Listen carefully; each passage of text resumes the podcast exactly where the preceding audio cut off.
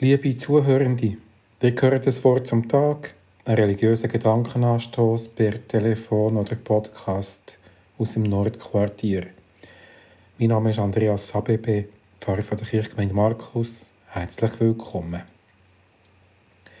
Zwölf Jünger hat Jesus von Nazareth während seiner Wirkungszeit in Palästina im Gefolge gehabt. Sie nur als Gruppe anzuschauen, wäre schade. Darum sind wir ihnen hier am Telefon oder im Podcast einzu begegnet und haben jeden mit seiner ganz besonderen Geschichte mit Jesus kennengelernt und uns auch überlegt, was sie mit uns könnten zu tun haben. Heute haben wir es mit zwei zu tun, die in einer besonderen Konstellation zum Apostelamt gestanden sind.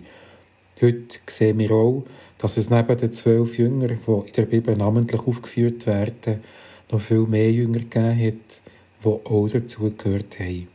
Damit man diese zwei Gruppen auseinanderhalten kann, werden die zwölf als Apostel bezeichnet, während die anderen einfach Jünger geblieben sind. Heute haben wir es vom Matthias und vom Josef Barsabas. Guten Tag.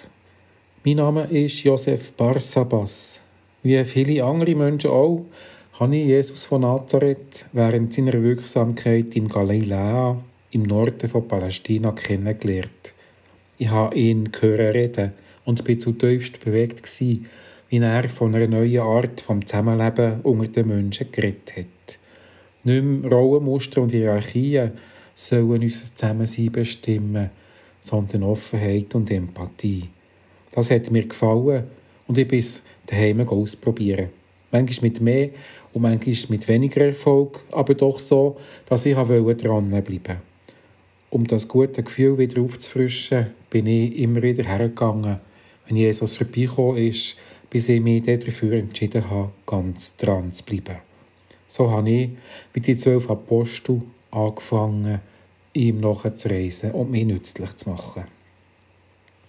Aus der Feine und doch auch als Augenzeuge habe ich den Verrat von Judas, das schlimme Ende am Kreuz, aber auch die wundersamen österlichen Ereignisse mitbekommen, was mich nach der gängigen Auffassung zum Apostel qualifiziert hat.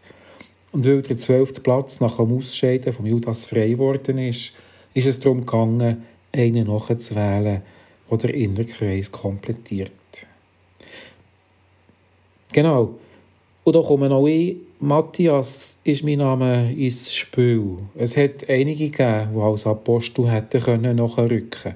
Immerhin waren wir viele, die sich von Jesus inspirieren und ihm nachgezogen sind. Einer hat sich von den Worten von Jesus anregen einem anderen hat seine Unerschrockenheit imponiert, die er gegenüber dem Mächtigen an Tag gelegt hat.